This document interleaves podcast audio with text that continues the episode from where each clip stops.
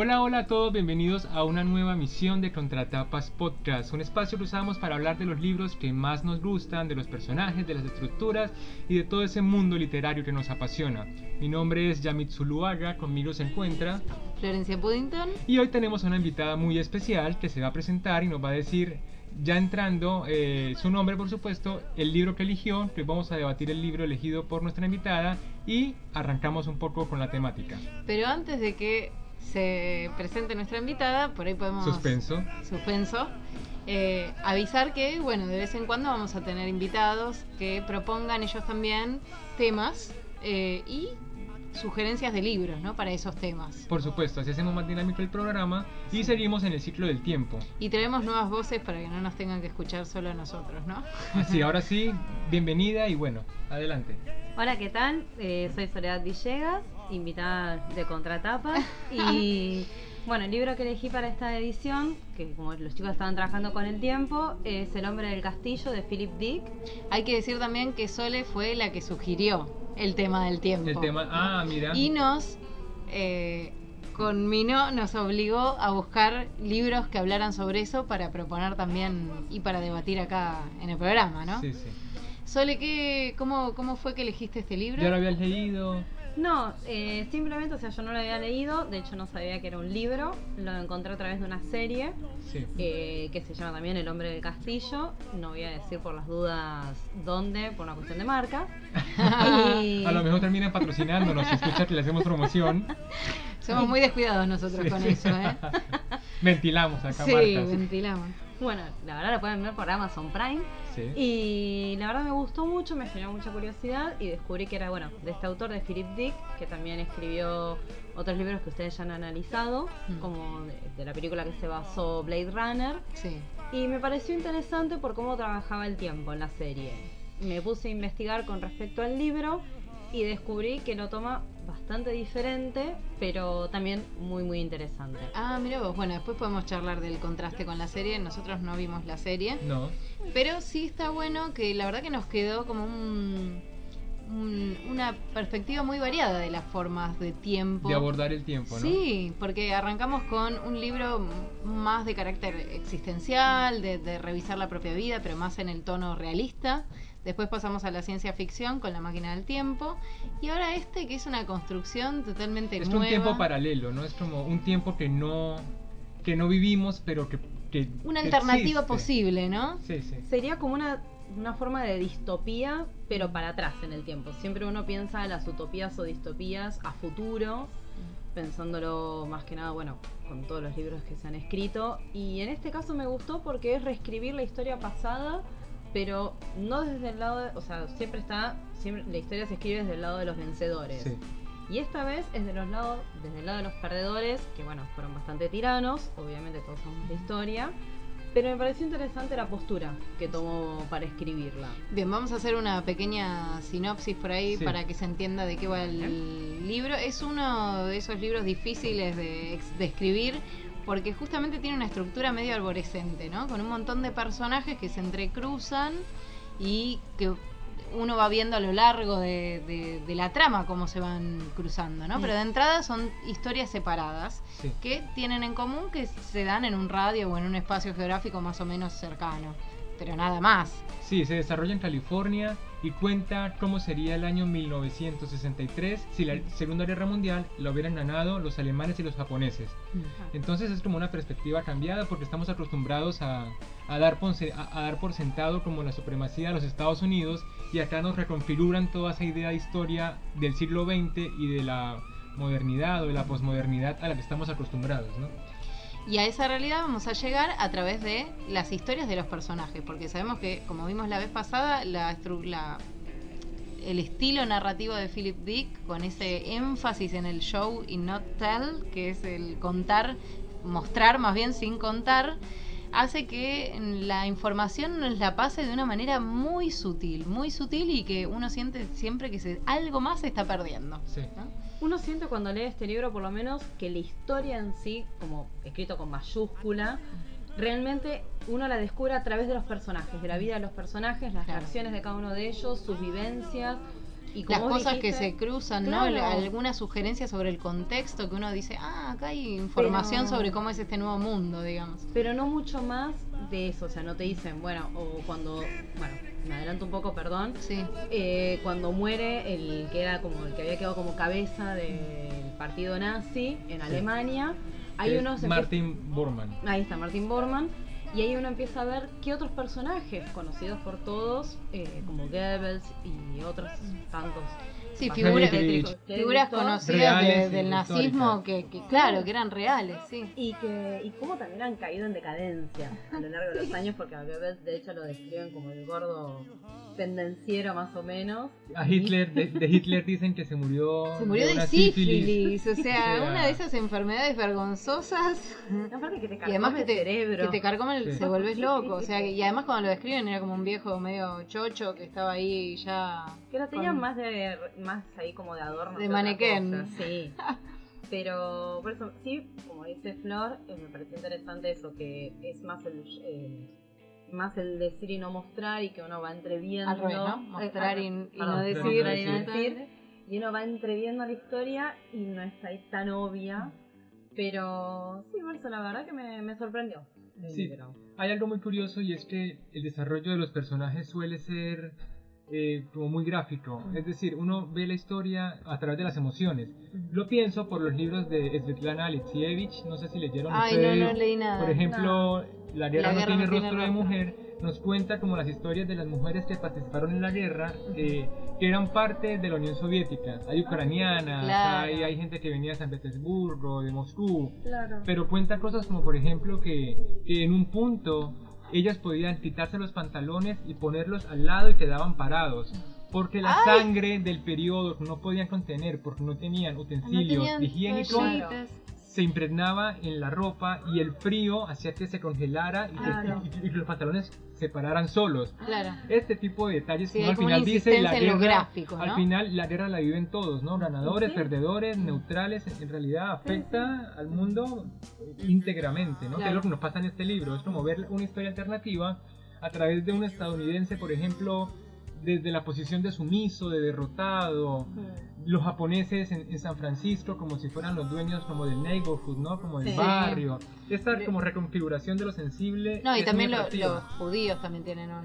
Porque bueno, es como que la matanza nunca terminó. Entonces siguen escapándose, pasan los años y siguen escapándose de un lugar a otro tratando de de escaparle justamente a las garras nazis.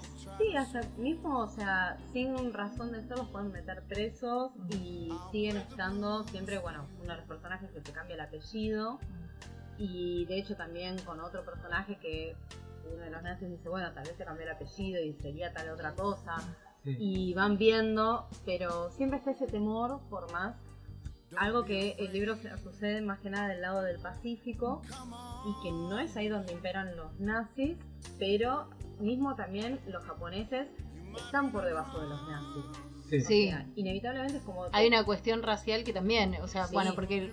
Los pequeños hombres amarillos. A contar un poco cómo quedaría, o sea, se supone que la guerra la ganaron los alemanes, los japoneses fueron aliados de los alemanes, entonces es un poco como que la geografía mundial se configura a partir de estos, de estos dos nuevos... Eh, sí, se reparten el mundo. Se reparten el mundo, sí, exacto. Entonces tenemos la costa eh, oeste estadounidense, ha quedado en manos de los japoneses, y la otra costa, la costa del Atlántico, Nueva York, eh, esa zona es más eh, influenciada, por los alemanes. Exacto, por los mm. alemanes. Y después hay un centro que quedó medio neutro, un poco que recibe influencias de ambos lados, pero que no depende. Sí, son como estados autónomos. Son como estados autónomos. Sí, manejando ciertos tipos de libertades, de democracias que los demás no tienen. Exactamente. Y la historia, en este caso, se centra en California inicialmente. Después tenemos personajes que se van a ir desplazando hacia la zona neutra, pero inicialmente eh, casi todo lo que ocurre pasa claro, en la, costa influenciada por los japoneses. Bueno, eh, Sole, antes de entrar en la trama del libro,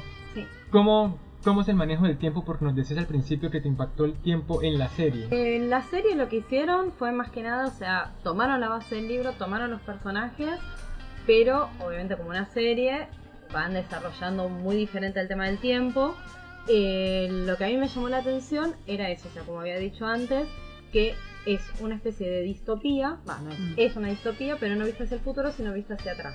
Tiene un nombre eso, se llama Ucronía. Ucronía. Vos, Sí. Es como una, es como una, es como un subgénero de la ciencia ficción. Sí, apare- eso No sabía que era un subgénero de la ciencia Sí, sí. ficción. Sí, de, está emparentado porque esos juegos temporales. Sí. Lo que pasa es que propone un, un- un tiempo alternativo, o sea, no es que no es ni va para adelante ni va para atrás, sino que es una, una cosa que no pasó y que, pero tomando los Que se referentes. desenlaza a partir de un punto histórico, que es, Exacto. que es verídico, ¿no? Sí. También con los personajes, porque Goebbels, eh, Hitler, bueno, Hades, todos los Sí. conocemos históricamente.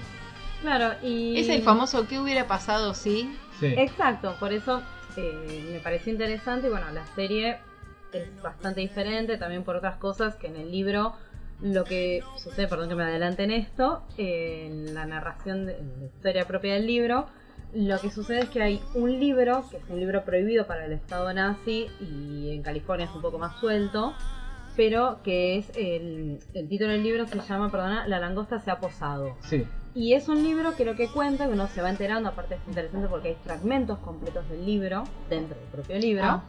Este, es interesante porque te cuenta qué hubiese pasado si los nazis perdían.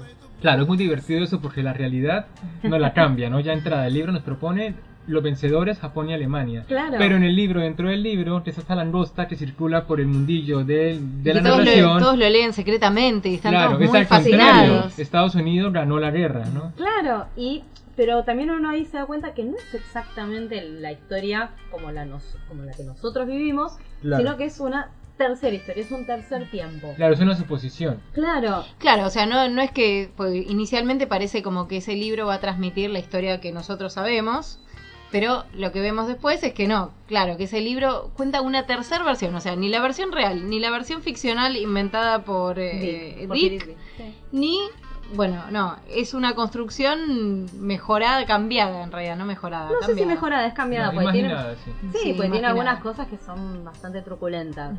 Y bueno, me llamó la atención. Eso aparece en la de- serie también. Sí, sí, sí, pero en la serie son películas. La serie es muy reciente Ah, también, ¿no? Es Tiene un 2015. par de años, sí, Sí, o sí, sea, sí. ahora va a estrenarse la tercera temporada. Que es como un director que hace una película con esa trama. Que existen, no sabes si es un director, pues bueno, está recién la segunda temporada, falta. Este... No nos spoilees, que yo no me la he visto. no, no, ¿eh? no, no, no. Son rollos de película, porque obviamente en los 60 no había digital, Claro. y que van circulando de manera, obviamente también todo de contrabando, y lo que muestra que eso en la serie para mí le dieron un giro muy interesante que yo lo esperaba en el libro, pero no, que cada rollo no cuenta una misma, una misma época de tiempo, o sea, Ah. una misma realidad. Son todas diferentes. Claro, o Son sea como que hay todas un las cambio variantes. temporal también. Pero lineales, es decir, Es como si en una eh, ganaron los estadounidenses, en Ah. otra ganaron los rusos, en Ah, otra no, ganaron... son Ah. múltiples posibilidades. Y eso es lo que te remite una serie. Claro. claro. Que si no este libro hubiese sido eterno. Eterno, mal. O sea, yo Sí. lo entiendo acá, o sea, entiendo que toma una sola realidad, dijo, bueno, me quedo con esta. Sí. Y- Bueno, no es una sola realidad. No, no, ¿no? no, Pero después sentido- podemos hablar de eso. Claro. No, pero además también, No, porque digo, aparecen otras también. también lo que hace Sí. la serie eh, hubiera sido imposible hacerlo. Lo que hace el libro también hubiera sido imposible hacerlo en la serie. Digo, No, es muy no, acotada no. la información. Hoy, como Sí. que estamos acostumbrados al efecto visual, a toda Claro, esta cosa es de que, boom boom. es que esto de show y not tell en una serie mostrás todo en la primera imagen. Claro. Porque Claro. es mucho más evidente. Porque no, porque en la elección de palabras, en, la forma, la, la, la decisión está en el autor de qué información querés pasar y qué información Sí. no. Además Pero también una está- imagen, salvo que haga solo primeros planos y que no se vea nada Y alrededor. también está que el libro desarrolla psicológicamente a los personajes. Sí. Y, el- Sí. y eso en la pantalla es imposible. Por ejemplo, Tagomi, que es un personaje, en voz en off media hora, explicando Claro, lo lo que que siente sí. respecto a un hecho, ¿no? O Lo sea, mismo no que- sería una serie para Amazon ni para Netflix. No. Claro. Sería algo como Sería una serie de ATC. autor. De ATC. Sí, así experimental de 12 horas. Claro, Tal cual. y que tenía cuatro capítulos, pero nada más. Y me llamó la atención cuando ustedes, bueno, Flor me propuso principalmente el tema de elegir un tema, eh, valga la redundancia, y dije, bueno, a ver cuál de todos estos, y yo en ese momento estaba leyendo un libro de unos científicos eh, que explican la historia del universo, pero para principiantes, digamos. Ay, me encanta, Sí. qué lindo. Y a mí, que soy muy curiosa con eso, y estaba justo en la etapa del tiempo, de Ah. cómo se concibe el tiempo y bueno, todas las teorías que hay, la teoría de las cuerdas, eso no importa. y que son como distintos momentos, mundos paralelos dependiendo de la decisión que cada uno va tomando. Sí, sí, Ay, sí. muy borgiano todo también. No, pero además, lo queremos. además es como inevitable la identificación. Todo el mundo pensó, ¿y qué hubiera pasado Sí. si hubiera estudiado mejor ingeniería metalúrgica? O también ¿Qué está- hubiera pasado si mi familia no se hubiera mudado a, no sé, a, a esta ciudad? A mí me pasa más de Sí. pensar como cuando uno toma una decisión está negando un camino, o sea, ya está, ya estás eligiendo ese camino que va a ser y dejando de lado esos otros, ¿no? Claro. Cuando uno entra a la facultad, qué sé yo, cuando uno, no sé, decide aceptar un trabajo, digo, como ya está cerrando puertas a otros futuros que no van a ser Sí, posibles. que son cosas inevitables y por eso dije, bueno, vamos con el tiempo, estaba bastante fascinada con eso, eso me interesa mucho. Y justo estaba viendo, estaba viendo esta serie y dije, bueno, vamos a buscar el libro. Claro. Y ahí vi que el libro, bueno, era de este autor conocido. Y como era el libro, dije, bueno, vamos a darle una chance. Y la Sí. verdad que me sorprendió, Ujú. honestamente me sorprendió mucho. Eh, más que nada, por eso mismo que ustedes dicen, que en una serie es muy difícil de verlo, el tema del trabajo psicológico que hace con los personajes. Que por momentos, aparte de lo que se permite en el libro, es la contradicción de los mismos personajes. Sí. Que sucede con varios, que por momentos decís actúan de una manera, actúan de otra Sí. o que se muestran de una manera hacia la afuera y uno puede ver la- el flujo de la conciencia interior. Y la verdad que me sorprendió dije, bueno, fue, fue un gran Una- hallazgo. Sí, una buena elección. Sí, sí, sí. Para no, cerrar nuestra, No la nuestro pifié programa sobre el tiempo, además. no lo Claro. pijé tanto. No. Bueno, y si quieren empezamos entonces eh, Dale, con con la trama, con, una, con un fragmento del libro que nos va a leer Flor. Durante toda una semana, el señor Childan había examinado ansiosamente el correo, esperando encontrar el valioso envío de los estados de las montañas rocosas. Cuando abrió la tienda el viernes a la mañana y vio que en el suelo solo había cartas, pensó que iba a tener dificultades con el cliente. Se sirvió una taza de té instantáneo del aparato automático de la pared y enseguida se puso a barrer con una escoba. Artesanías Americana Sociedad Anónima quedó pronto preparada para recibir a los clientes del día, limpia y reluciente, con cambio abundante en la caja registradora, un florero de caléndulas nuevas y música de fondo en la radio. Afuera, en la calle Montgomery, los hombres de negocios corrían a las oficinas. Lejos pasaba un coche funicular. Childan se detuvo a mirarlo, complacido. Mujeres con largos vestidos de seda de color. Sonó el teléfono y Childan se volvió hacia el aparato.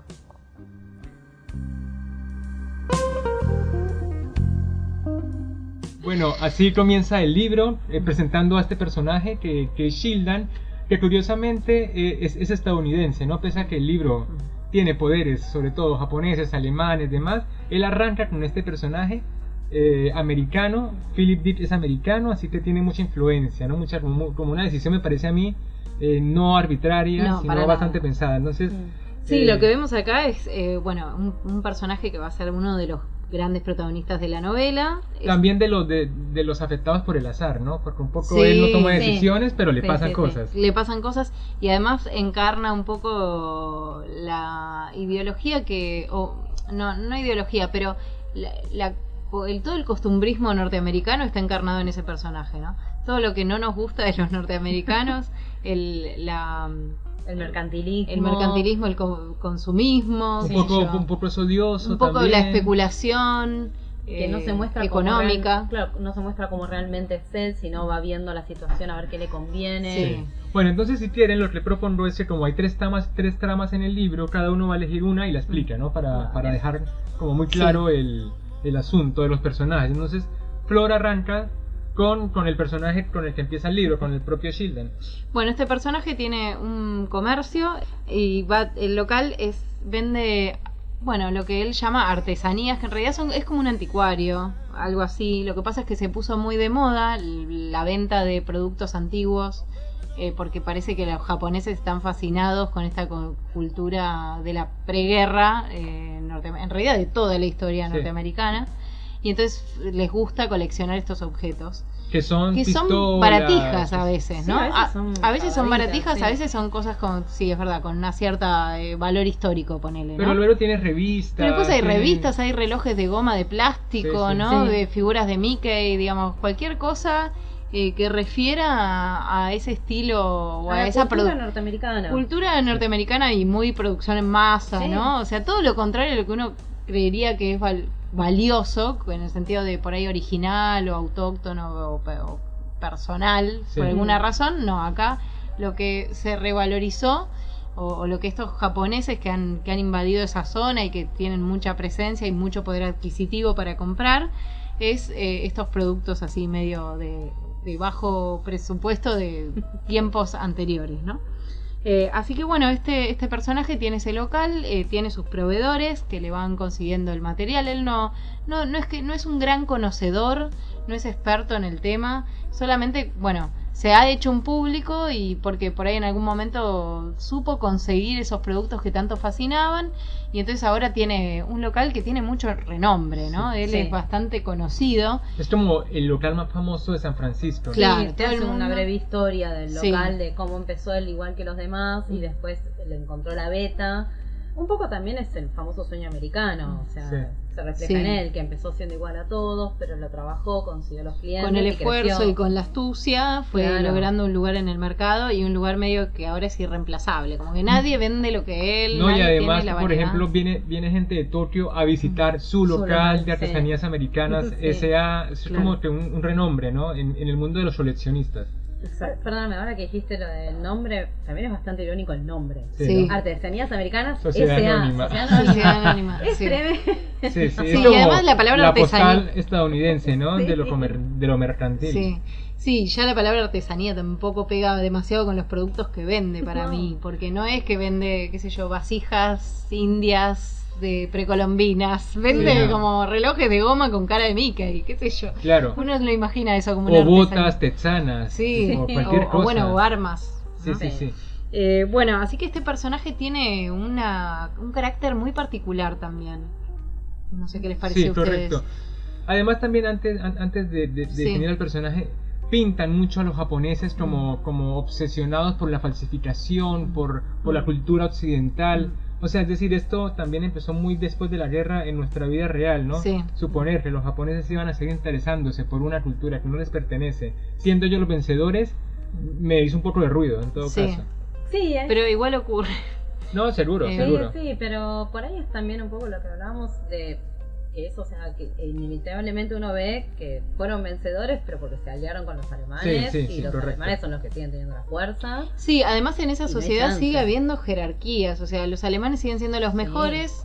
Los japoneses todo el tiempo se los critica, o sea, hay una cuestión racial que ha preponderado por esto de la presencia nazi y, que se refleja no solo en relación a los judíos o a los negros, que es lo más evidente, mm. pero también, por ejemplo, bueno, los japoneses si bien son los que dominan esa zona, bueno, son los amarillos, son, eh, o sea, todo el tiempo se los desprestigia o se los critica, ¿no? Sí, sí. O sea, que hay como una escala social muy marcada, como de estamentos, ¿no? Sí, los pequeños hombres amarillos. Los pequeños hombres amarillos que igual son mejores que los norteamericanos, porque, o sea, eh, hay categorías de superior y inferior. Están muy marcadas las castas. Sí, es eso. Es, son castas. Son castas no solo racial, sino económicas, y como no te puedes salir de tu casta, es muy fuerte. Es muy, fuerte.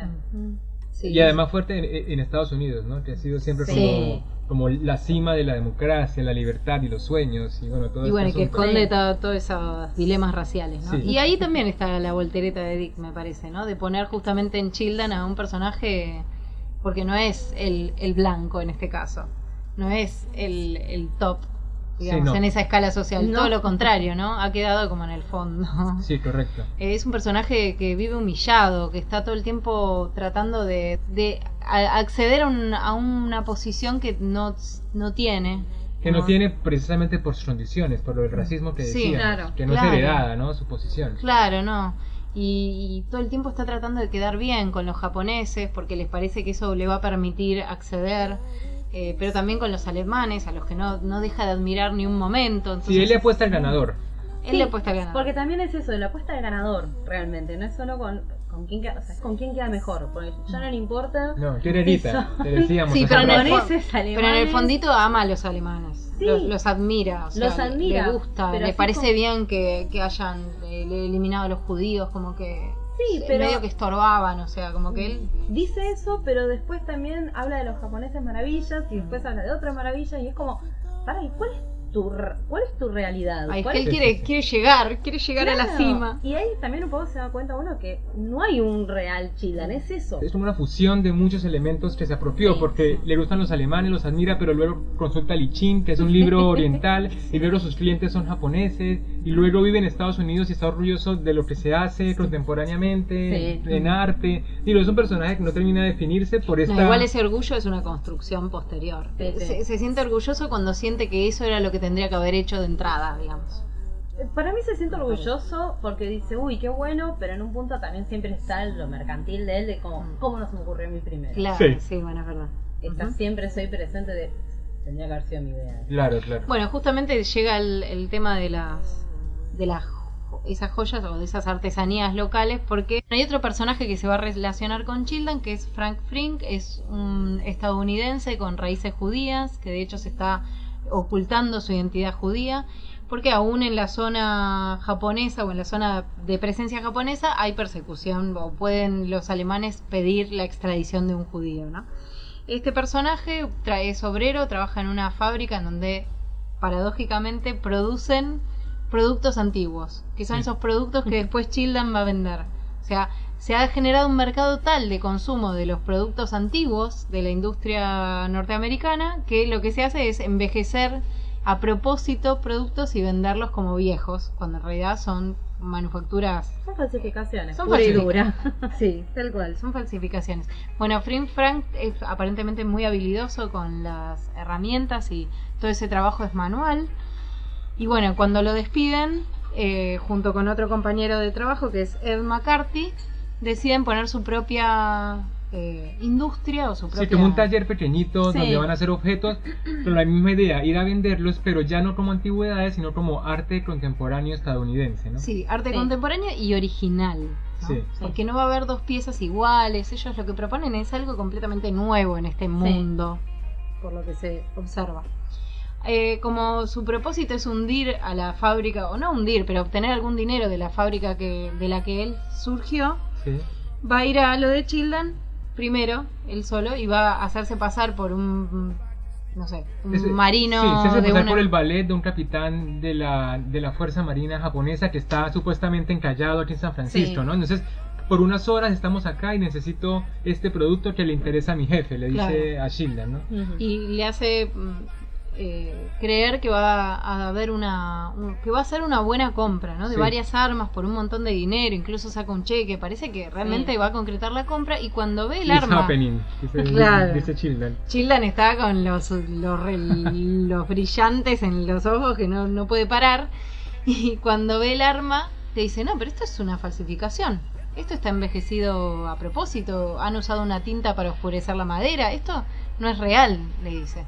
Y se va y le deja a Childan esa situación de eh, desconfiar de los productos que él vende mm. y además él tiene un cierto prestigio que ha adquirido a través de su tienda y bueno eh, evidentemente todo eso está puesto en duda así que se desespera bastante claro se pone en juego su nombre que es lo único que es en realidad Childan lo que es, es lo que representa y le reclama a la empresa donde trabajaba Frink que es la que le vendía a él las armas envejecidas ¿no? claro entonces ahí eh, se, evidencia todo este juego con la mercancía y con, y con el rezago de la industria manufacturera estadounidense que devino en esto, en venderle en, venderle chucherías a los japoneses. Claro, y aparte algo tan fuerte como tenían ellos la industria, como tienen la, industria metalúrgica y algo tan icónico como es una Colt 44 usado durante las guerras de recesión, o sea que es como una secesión, si no me equivoco.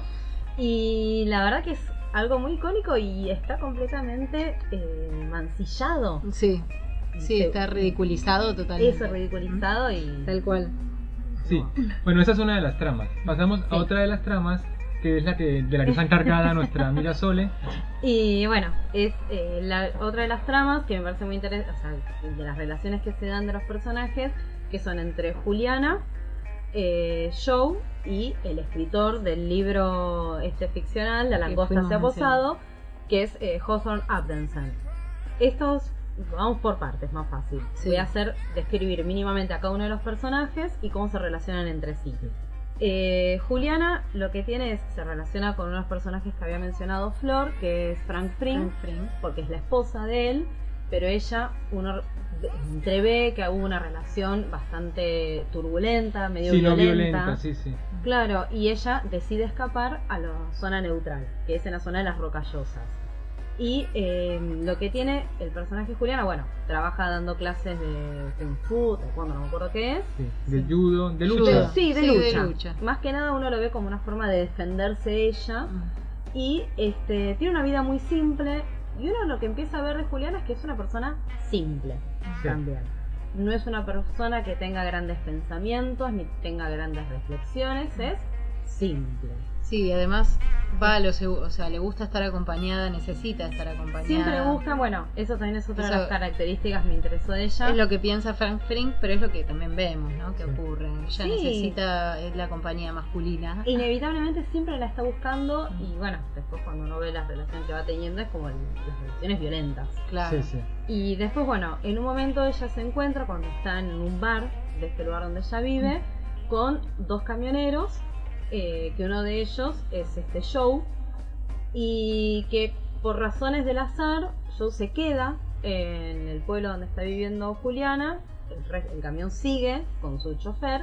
Bueno, ahí hay un coqueteo entre ellos. ¿no? Sí, o sea, pero El muy pibe parece Por razones como... de la pasión más que del azar. Sí. claro, como bueno, calentó en el momento. Claro, como que parece Y- como que se estableció una relación entre ellos y el otro se tuvo que ir y bueno, Y a Joe no le importó demasiado. como que a yo no le importó demasiado y Juliana tampoco fue muy activa con, bueno, pasa y dale. Mm, Como que uno no sí. ve como dice, bueno, me interesa, mira qué lindo, mira esto, y dice, eh, bueno, sirve. Sí. Sí, Es otro personaje sujeto al azar, ¿no? Sí. Como Co- Childan. Que se ve arrastrado bueno. por las circunstancias. Como que le fluye las cosas Sí. y no toma una decisión de decir, no, pará. Sí, esto es lo que quiero, no, no. es Sí, lo que no quiero lo o reflexiona. este personaje es sospechoso porque, bueno, cuando ahora escribo a Joe, eh, lo que tiene Joe es una persona que desde el primer momento uno le...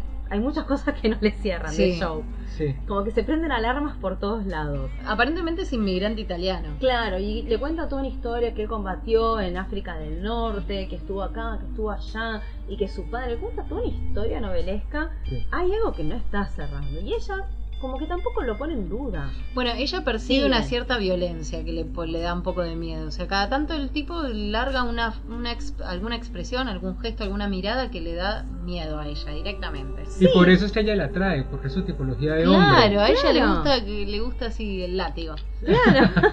Ay, Dios. Claro. Pero, no, y más que nada que también en un punto, o sea, y ella después cuando piensa, o sea, y recuerda su relación con Frank Frink, o la piensa, o la- lo trae a su memoria, en un punto también lo rebaja a Sí. Frank, pero diciendo, ves, no eras todo lo hombre que podía hacer, y unas cosas que decís, pero, ¿por qué seguiste? Sí. Y bueno, se va, pero bueno, pues se cruza con este show, y Tiene un montón de plata, Joe, que no sabemos por qué. ¿de dónde si es- salió? Y ella si le es pregunta. camionero. Claro, ella le pregunta, bueno, aparte como que pasó un tiempo y recién ella le genera la curiosidad de decir, bueno, che, ¿qué haces de tu vida? Claro. Sí, y sí. ella dice, ay, pero yo pensé que eras camionero. Y él le dice, no, No. yo no soy camionero, soy el seguridad del camionero. O sea, a que esa persona que acompaña al camionero para que si llega a no le ver algún, camión. claro, algún pirata del asfalto, bueno, yo salgo y... Aparte Algún pirata del el asfalto. Ay, Me mató. De esa frase de dónde la saca Flor, no tenemos idea. Se dice acá, Ah, pirata ¿sí? del asfalto, Sí, los que mira. roban los camiones. Sí. Sí, Eso me sí, sonó sí. mucho a esta película de Charlize Theron. ¿Cómo se llama? La de, Sí, sí, eh, Ma- eh, Mad Max. Esa. Mad Ah, ay, qué gracioso. Pirata, Del mira nomás. asfalto. Me gustan mucho los policiales. Bueno. Muy 2001. Muy Sí, 2000. sí, sí. Pero no, y lo que pasó con. Bueno, y yo, aparte, hasta en un momento que le hace como, bueno, mi trabajo es este, y se pone en la silla y se hace el dormido, y pero tiene un arma escondida. Es todo muy ridículo. Sí, es claramente que pasa otra cosa, pero ella no alcanza a agarrarlo. También porque no quiere verlo. No. Es que para mí es Porque él, él- él un poco le promete romance, le promete amor y Le bueno. promete viajes, Le promete viajes, le promete- le ve la plata también. Sí. Ahí es cuando uno eh, decís, bueno, o sea, realmente ella pobre, está, o sea, en un, en un momento a mí me dio un poquito de lástima por ella, es como, sos media loser, pero, sí. pero bueno, te queremos igual, Juliana, o sea, todo bien. Se agarra la oportunidad y la oportunidad en este caso es Joe. Claro, y fue Joe, y en un momento eh, descubre que Joe está leyendo este libro, el de La langosta se ha posado, y ella le genera curiosidad, pero no lo quiere empezar a leer, entonces eh, le dice, che, Contame vamos a-". vos. No, primero Ah. le dice contame, él le dice no, no te- y le- como le cuenta un par de cosas. Pero después Y ella lo lee, ¿eh? Sí. Sí, sí, sí, sí, pero lo lee en el viaje. Entonces empieza la obsesión de ella, no sabemos por qué, de dónde viene esta obsesión, o tal vez yo no la pude percibir, de irlo a conocer al escritor. Sí. De, pues, Sí, en es como realidad. un mito. Sí, y y surge como por casualidad. Che, estamos cerca, a ti te gusta el libro, a mí me gusta el libro, uno más uno son dos. Ella se había quedado enganchada cuando él le Sí. cuenta toda la trama, de dónde venía. Sí. Porque era. también ella, ella tiene un pasado, ¿no? Porque hay una parte donde dice que el, que el padre o la madre tenía como flasheo de Sí. que hubiera pasado en Estados Sí, Unidos si hubiera sí, ganado sí, la sí, guerra, ¿no? Claro. Claro, y ella es como Sí. dice, bueno, y vos tenés la plata, y tenemos el auto, y tenemos todas las oportunidades para Tenemos ir. al Claro. escritor muy cerca de acá. Claro, tipo- es como Claro. road trip. Claro. Y mal. Y bueno, lo interesante es, eh, aparte, bueno, hay todo un mito alrededor de este escritor del libro, Sí. que es este Hawthorne Abdensen, que, como siempre, o sea, el mito es más grande que el hombre, y como se dice que vive en un castillo, que de ahí viene el nombre del libro, el hombre en el castillo, y uno es como dice, bueno, ¿y la, cómo vivirá? ¿Y será, o sea, una persona que estará muy reservada? Igual castillo más pensándolo como un búnker, ¿no? Sí, como un- lugar donde, sí, donde- como un porque, fuerte. porque si el ma- si el escritor se manda un libro donde dice qué hubiera pasado si los que perdieron hubieran ganado, no se supone que lo están persiguiendo los japoneses, los al- todo el mundo quiere matar. Sí, parece que Eso los raro. alemanes están bastante fastidiados con ese libro por cómo han quedado. Aparte el libro está prohibido en toda la costa atlántica, o sea, toda la, el Sí. dominio nazi es un libro prohibido, prohibido Claro. mal. Pero Y leen. Eso Sí, es muy obvio, bueno, leen. lo leen. Y en, Japo- en la parte de presencia japonesa lo leen, pero medio escondidito. Sí, tampoco tampoco lo- lo... blanquean. No, no, no anda la gente por la calle caminando Sí. diciendo mira qué libro Sí, que sí. leo. Pero por eso es interesante como bueno, este mito que se generó en esta persona. Y lo gracioso es cuando dicen, bueno, vamos a visitarlo, pero Sí, primero sí. vamos a Denver. Y mm, bueno, cuando van, es- que él tiene todo este dinero, el show, cuando van hacia Denver, dice, bueno, pero primero tenemos que vestirnos y arreglarnos. Y gastan una fortuna de plata en ropa de ella, en ropa de él. Y es gracioso. Sí, porque además ella se, compra un vestido, blanquea, pero para ¿no? el vestido Sí, se sí. tiene que comprar unos corpiños, pero para el vestido también tiene que tener zapatos y después quiere comprarse un colgantito. todo, es como Entonces se va comprando y es un despilfarro. Bueno, ahí vuelve lo materialista, lo Exacto, americano. sí, sí. Claro. Y es interesante de, mm, bueno, de este personaje que por eso a mí me causa gracia de, con respecto a Abdensen, que uno dice, bueno, si tiene este libro tan conflictivo y todo, va a ver que, va, o sea, una persona tendría que estar bajo tierra más o Sí, menos sí, sí. viviendo. Sí. Y lo encuentra en la guía telefónica. Claro. Sí, Y ella lo Y la casa no era una, ca- un castillo, era un fuerte. Era ella una llama a la casa- casa, habla con la esposa, la esposa re feliz. Sí, por supuesto, vengan. Pasa así. Y dice, ¿En qué momento? Bueno, pero? ¿qué pasaba con Joe ahí? Bueno, con Joe, cuando llegan a Denver, eh, ella empieza a notar que Joe empieza a cambiar. Algo empieza a ver que bueno, al final te despertaste, corazón. Y empieza a notar cosas raras de él. Eh, cuando, bueno, ella hace las compras, que tarda un montón, él en 40 minutos compra todo, como todo muy rápido, y va a la peluquería. Y vuelve rubio y con el pelo corto. Y ella lo primero que dice es, ¿pero me gusta así o no? Y después se empieza como, y le, le empieza a cuestionar cuando llegan al hotel, aparte un hotel súper lujoso, ahí es cuando se pone todo muy tórrido en el hotel. Y ahí ya ella empieza de- sí, sí, abiertamente a sospechar que hay algo que no cierra, ¿no? Claro. Tiene, tiene un montón de plata. Está muy urgido por ir a conocer a este señor. Que además ella dice, bueno, no llegamos ya hoy, ya se hizo muy tarde, vamos mañana. No, No. vamos hoy. O sea, él está desesperado por ir No, ese y- mismo día. y Pero yo me la se sabía. tiñó el pelo. Yo me la olía venir, o sea, es como muy Sí, fácil, ¿no? Sí, sí, Era- sí, era como que ella sola no, no se O estaba sea, el tipo se transforma porque aparte se corta el pelo como al ras. O sea, el tipo se transforma en un nazi. Sí. Es que ella le dice, realmente vos tenías una peluca. Y Sí. se tiñe de rubio. No, es que lo que ella le dice es, no Claro. te teñís de Mm, rubio. Sí. Realmente, Este es tu Era- pelo real. claro. Y tenía una peluca antes, todo el tiempo. Claro, y que también decís, ¿cómo no te diste cuenta? Pero no importa. Y... Sí, porque eh, además Tuvieron relaciones. Pero es el o sea, estilo, es el Es el estilo de, del de Philip Dick. sí. Y también de la Del narración. ridículo, sí, como que él sí, va y va y si no, no se las coge en el aire, bueno, espera hasta que se lo explique. Más adelante. Y no, bueno. por ahí no se lo explican nunca. No sí, por peor. eso. Para resumir un poco, bueno, llegan a la casa. Bueno, lo que pasa en el. Perdón. En el hotel. Show En el termina, hotel. claro. Eh, en un momento ella es como que primero le agarra como un bajón muy grande, que no sabes si se va a matar, si no. No sé si está fingiendo o no. También. No sabes qué le pasa, ella Pero le da unos ella- remedios que no sé si los toma o no. Y después cuando eh, se encierra en el baño, entra Joe, se da una situación muy violenta. Que yo ahí no me di cuenta que ella realmente lo había cortado con una de las hojitas de afeitar. Sí. El cuello. Pero no dijimos por qué. Ah, porque claro, Joy, este, en realidad hay un enfrentamiento verbal y ella descubre lo que todos sabíamos ya desde un capítulo, dos capítulos antes, Sí. que él quería matar al escritor porque era un nazi. Claro. él es nazi, él es de la Gestapo nueva, que se El llama. SD, y su misión es encontrar a este tipo y matarlo, porque es una amenaza para la concepción o la Sí. ideología nazi. Y ahí donde Juliana, como es, como es profesora de lucha, Claro, y ahí es cuando dice, bueno, puedo defenderme, ¿cómo lo hago? Y por eso a mí se me perdió un poco. el No, pero ella que la ataca. Sí, ella, él, ella encuentra ahí que en el hotel proveían de Sí, la de la- Gillette para afeitar y se agarra una, bueno, dice como que se, ay, se siente mal, qué sé yo, dame una, un medicamento, se hace medio la loquita histérica Sí. y cuando el tipo menos se lo piensa, le corta en el cuello la carótida, ¿no? Claro, porque él dice, me cortaste la aorta, y dice, no sabes.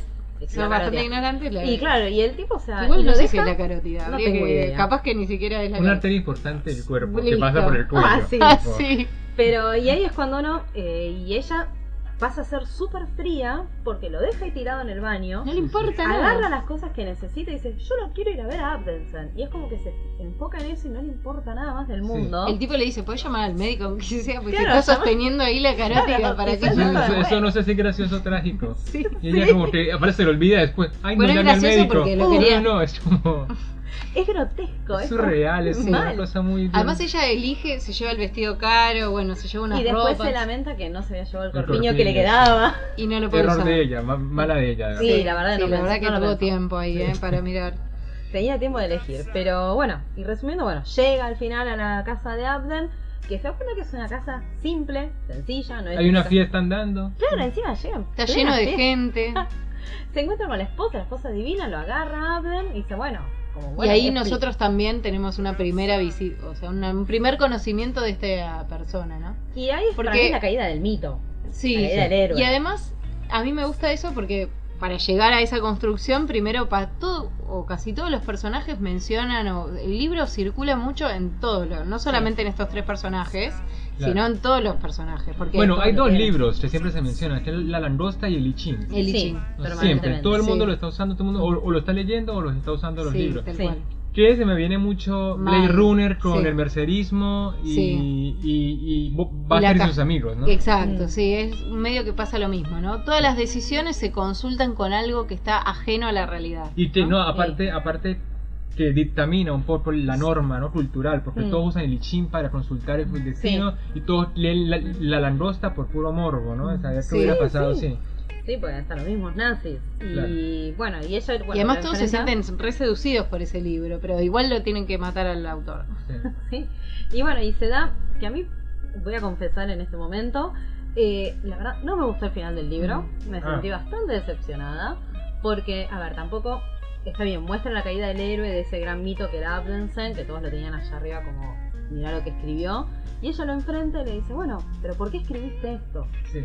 Y él le dice en un punto como, bueno, pero no te tengo por qué explicar por qué lo escribió, de dónde saqué la inspiración, que es la gran crítica que uno le hace, como- o sea, que los escritores le hacen a sus lectores y que uno como lector también dice, bueno, pero ¿qué te movió a Sí, hay esto? veces que uno necesita ver ¿Por qué? Claro. la intencionalidad detrás, pero Claro. siempre está toda esa corriente crítica que dice, bueno, en realidad la intencionalidad no importa, porque una vez que una obra se publica y circula, Ya la obra tiene un valor por afuera del autor. Sí. Sin embargo, uno siempre vuelve, ¿no? A- Sí, Sí, no, bueno, mira, yo no sí. te puedo decir por, cómo- por qué dice lo que dice el libro, porque la verdad que el que lo hizo es el I Ching. Yo lo iba consultando. Claro, y- él, él iba preguntando cosas, por ejemplo, ¿qué pasaba en esta batalla? Lanzaba el lichín y salía, qué sé yo, eh, eh, el vencedor del norte es el que va a triunfar. Entonces ahí él, él suponía que entonces esa batalla la- le iba a ganar esto o aquel, ¿no? Cada decisión de la guerra que él cuenta en el libro es a base de Sí. lichín. Que es muy interesante porque así lo hizo también Philip Dick en la vida real para armar el Claro, libro. yo también me enteré de eso. Mira, no sabía. Sí, es como... es como- Sí, hay que, No por si no se entendió bien, el I Ching es una suerte de oráculo, ¿no? Que funciona, es una como una especie de diccionario con, con siglas y Sí. significados, y de acuerdo a ciertos números que te van tocando, vos los con- lo consultás. Sí, hay, hay tres moneditas que uno tira y a partir de las monedas uno va armando el hexagrama que va a ser el, el- el sentido, el significado o la respuesta de la pregunta que la persona le hace. Exacto. O Entonces sea, uno son seis una- líneas, una- son seis líneas, unas son más fuertes, otras son más débiles, depende del número que uno saque eh, a partir de tirar las tres monedas Sí. y ahí te manda una respuesta. Y cuando vas a la respuesta, Claro. claro. las respuestas son muy amplias, como cuidado, peligro, o puede ser también el fuego extinguirá todas las sombras. Son más poéticas, pero... Claro, son reflexiones que uno puede aplicar de maneras muy amplias. Y ahí también está la subjetividad, porque es difícil, digamos, es difícil dejar de pensar que en realidad uno al final decide lo que uno quería decidir o interpreta el mundo del modo en que uno pensaba que iba a pasar. O sea, claro, por sigue ejemplo, estando en uno, ¿no? La, interpretación. Y por eso consultamos a un amigo de Contratapas Podcast que, que trabaja con medicina china y demás, que nos explica un poco de qué va Ching y cómo funciona y su importancia para las culturas orientales.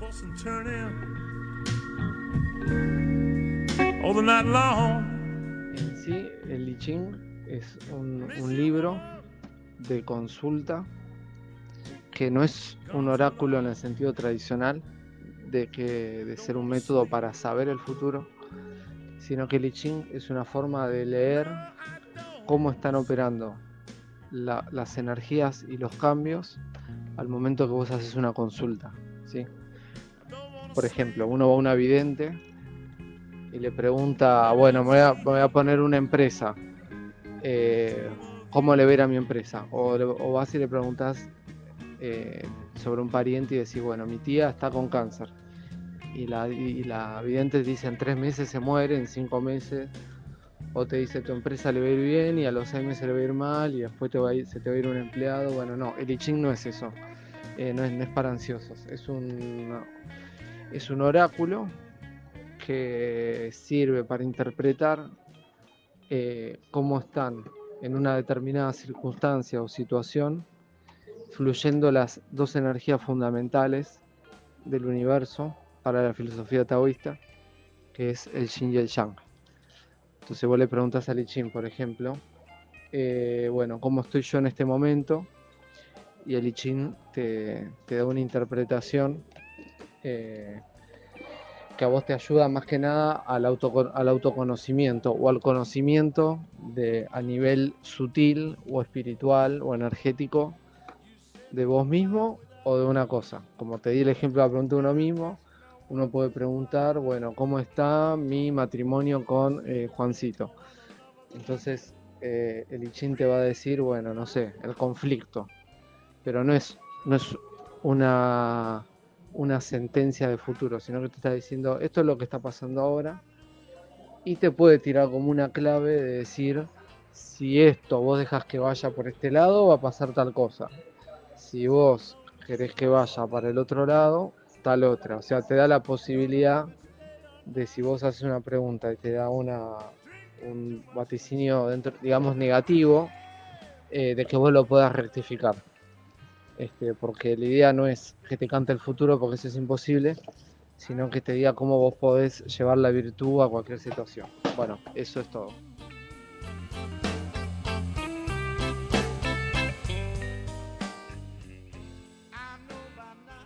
Bueno, y la tercera y última de las tramas que maneja el libro, porque ya ven que es complejo en cuanto a personajes, que es una característica del estilo narrativo de Philip Dick, nos cuenta altas esferas del poder en San Francisco, que es la historia de, de Tagomi, que es el titular de la misión comercial de las islas, que es Japón y alrededor, en San Francisco, que eh, recibe a un misterioso hombre que se llama el señor Baines. El señor Baines viene viene en un vuelo de, Lufthansa, que es una aerolínea eh, alemana súper, súper, súper desarrollada que llega desde Berlín hasta San Francisco en 45 minutos y aún así les parece mucho. Sí. Eh, entonces él llega con una misión.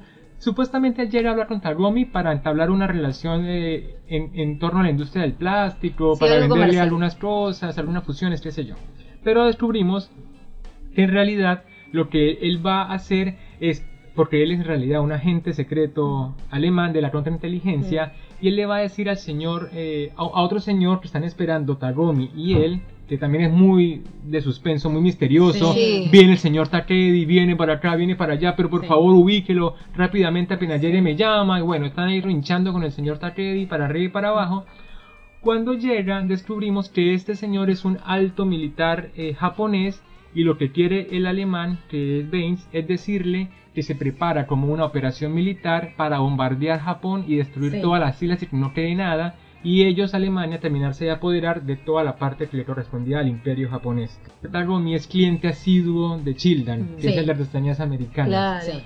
Eh, bueno, entonces está esta trama que es Baines, eh, Tagomi y este señor militar eh, allá que intentan pararlos. Entonces hay otro episodio violento en la empresa Ay, porque sí. están los tres reunidos pasándose la información y entra como toda esta policía. Los camisas eh, negras Los camisas negras, correcto. Que son como matones muy desprolijos, además. Sí, aparte Así que lo único El señor Tagomi con su pistola Colt 44, que en realidad es una falsificación que le compró a Comprada a Childan. mata a los que entran a su oficina a llevarse al alemán y esto le genera como una, como una ruptura espiritual de la que no se puede recuperar en todo el resto del libro. Él está divagando por la calle, por las calles, sufriendo porque mató a dos personas para salvarle la vida a una. Entonces aquí encontramos toda esta filosofía espiritual oriental. Tiene como Y un para quiebre espiritual él. Sí, Completamente, Bueno, un quiebre completamente. gener- en psicológico. Sí, también. sí. Sí, en realidad este toma, ¿no? E- e- Este personaje es muy virtuoso, eh, no le importa nada que, ten- que no tenga que ver con la rectitud que le han enseñado, que de hecho después de matar a esos dos hombres está por ahí en la, en la calle, va donde Shildan y él le da una especie de amuleto, que es un triángulo, Sí. Que le dice, o sea, él es, él es Que escéptico. son, perdón, las Las joyas que había que hace desarrollado Frank, Frank claro. Fring. Entonces, él toma la- el, el amuleto de una forma escéptica, ¿no? Esto puede que me ayude, puede que no, si no me ayuda, Sí. se la devuelvo porque le imprimen a los objetos como una importancia como metafísica, ¿no? Que eso Sí. es algo que, eh, algo que habían dicho, por eso Childa no había podido vender cuando Frank Free le da todas estas joyas al socio, porque algo que le habían dicho es que tenía el. El Wu Claro, el es- Wu. Sí, sí. ¿Qué es el en Sí, esa Sería parte- como lo nuevo, no tiene historia. Ah. Está para impregnarse todo aquello nuevo que va a venir. Claro. Entonces, y por eso después en el libro, cuando en este todo este quiebre psicológico y espiritual que sufre Tagomi, él dice como, claro, esta es la semilla de lo que va a venir, ese Claro. triángulo que él tiene es la semilla de lo que va a venir. de una Norteamérica que supuestamente va Sí. a prosperar, ¿no? Como, como el inicio. Claro. Sí. Y entonces eh, eh, Tagomi está en un parque y, y, y como que interpela tanto al objeto, a este triángulo, que tiene un momento en que, en que una luz que irradia al objeto, lo encandila y Sí. está a punto de llegar al nirvana, que es como la instancia máxima espiritual de su cultura, y es interrumpida brusca y drásticamente por un policía que le dice, eh, ¿qué, qué, qué anda haciendo? ¿Qué- ¿Qué anda es haciendo? eso? ¿Qué es y le te- interrumpe toda la gloria espiritual, ¿no? Todo porque- Pero ahí hay un momento de trascendental que es como que atraviesa realidades. Ah, sí, también. correcto. Ese es el momento más loco del, del libro, Sí, creo sí, yo, sí. porque ahí ya nos fuimos a cualquier lado. Claro, porque entonces él, él como que hay un despertar y va a un, a, a un bar y hay puros, puros blancos, puros no- norteamericanos, o sea, estamos es- pensando en una sí. ciudad donde los japoneses son como el top. La mayoría, sí. Y de repente en esta realidad alterna él entra y no le dan bola. Claro, y también, o sea, no sabes si entró a la realidad del libro, a la realidad nuestra, Sí. o, O a una cuarta Otra. alter- Claro, alternativa. Otra seguimos dimensión. sumando dimensiones. Así que bueno, eh, ¿te gustó Sole? Sí, ¿La parece raro. sí, la Puede verdad que fue. Me gustó mucho el libro, o sea, no quedé contenta con el final, pero no importa. Eh, y la Y no hay tres finales, ¿eh? Como son tres tramas, Sí. cada personaje tiene un final que puede o no gustar. Que Sí, podemos sí, no contar también. No, No, no, por supuesto. Lo dejamos No, no, no. para que Pero. escuchas. claro, O sea, eres, serías como Team cuál de todos los personajes. Y ¿Cuál te gustó más? de todos, la verdad, por un lado fue Tagomi.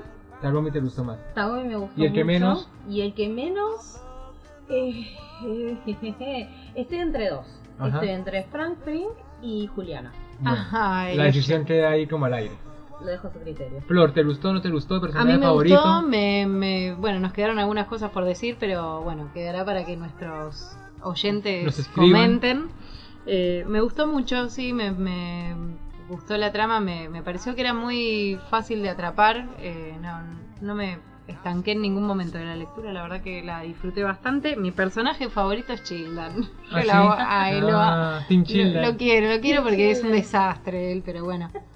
No sé, yo siempre hago team con los losers. Sí, eso sí, es como... Va a haber un programa de ese tema, ¿no? Sí, va- vamos, va vamos a hacer un programa de a losers, obvio. Sí, bueno, y a mí me pareció muy interesante, la verdad, sobre todo vista como una novela histórica, no real, ¿no? Para, porque mucha gente es aficionada a esta cosa de la Segunda Guerra, tiene muy presente los personajes, hay muchos actos que pasaron en la vida real en los que se van a identificar, y bueno, diría que mi personaje favorito ah, más o menos pasa por Juliana, Sí, Juliana es un lindo personaje. Sí, porque ella, ella como que... Al final se animó y fue la que hizo... Ella no es buena, pero tampoco es mala. Es como una víctima de las circunstancias. pero es la que hizo el acto heroico también, de evitar que maten al autor. Sí, eso es cierto, eso es cierto. Y no solamente evitar que maten al autor, sino matar al que al, asesino. eso como que hay una... al asesino. En eso lo rescato, tiene razón. Y develar la verdad atrás del libro, que es algo que nos quedó medio colgadito que no lo dijimos, pero bueno, que nuestros lectores, oyentes... lo descubran y lo disfruten. Obvio. Y bueno, hasta aquí llegamos el día de hoy con Contratapas Podcast. Muchas gracias a Sole por venir. Esperamos que vuelva en otra ocasión. Ha sido un gusto participar, la verdad. Y gracias por prepararnos la lectura y el tema. y el que tema. nos llevó a otras lecturas también. Bueno, mejor. Y a ustedes sigan conectados a través de Instagram, arroba Contratapas Podcast o Facebook Contratapas Podcast o en nuestra página web contratapas.com. Un saludo a todos y que pasen una feliz semana. Nos vemos. Come back, baby. I know I treated you wrong.